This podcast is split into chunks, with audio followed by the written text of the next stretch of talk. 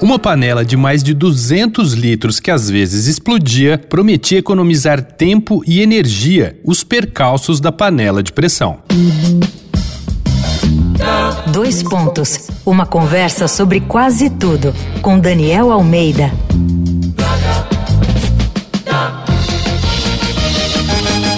Pérolas do Lar é a série desse mês aqui do Dois Pontos. Nesses tempos forçosamente caseiros, a brincadeira é fazer uma arqueologia do que nos rodeia em casa. Eu lembro, por exemplo, da minha mãe fazendo doce de leite falciane, cozinhando uma lata de leite condensado na panela de pressão. E esse utensílio doméstico valioso continua me acompanhando até hoje.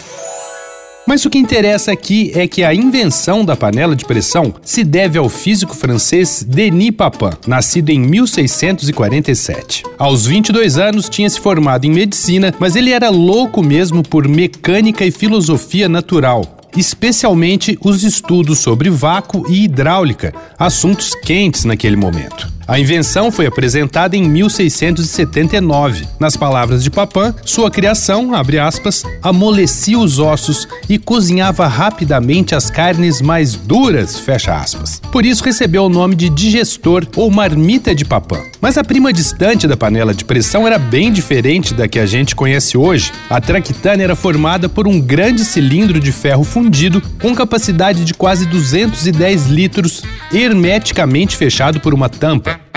E para fazer a mágica acontecer era preciso uma fornalha feita de ferro e bronze que aquecia a água e os alimentos em seu interior. Menos combustível para um cozimento muito mais eficiente e rápido. Mas sim, no começo, muitas explodiam. Papá não conseguiu fazer sua criação emplacar e tudo indica morreu pobre e esquecido. E o seu panelão ficou esquecido mesmo até a Revolução Francesa, quando as atenções se voltaram para a melhoria da comida para os pobres e para o exército. O governo dizia que os ossos eram tabletes de sopa formados pela natureza. Anos depois, foram os hospitais de Paris que adotaram a sopa de tutano e em vários deles a marmita de Papin passou a ser utilizada. Mas os princípios do digestor também acabaram dando origem a outros equipamentos super importantes, como os motores a vapor e as autoclaves, usadas para esterilizar instrumentos cirúrgicos. Só em 1905, a Presto Company dos Estados Unidos produziu o primeiro modelo da panela em alumínio, que foi seguida depois pela de aço inoxidável, que a gente tem em casa até os dias de hoje.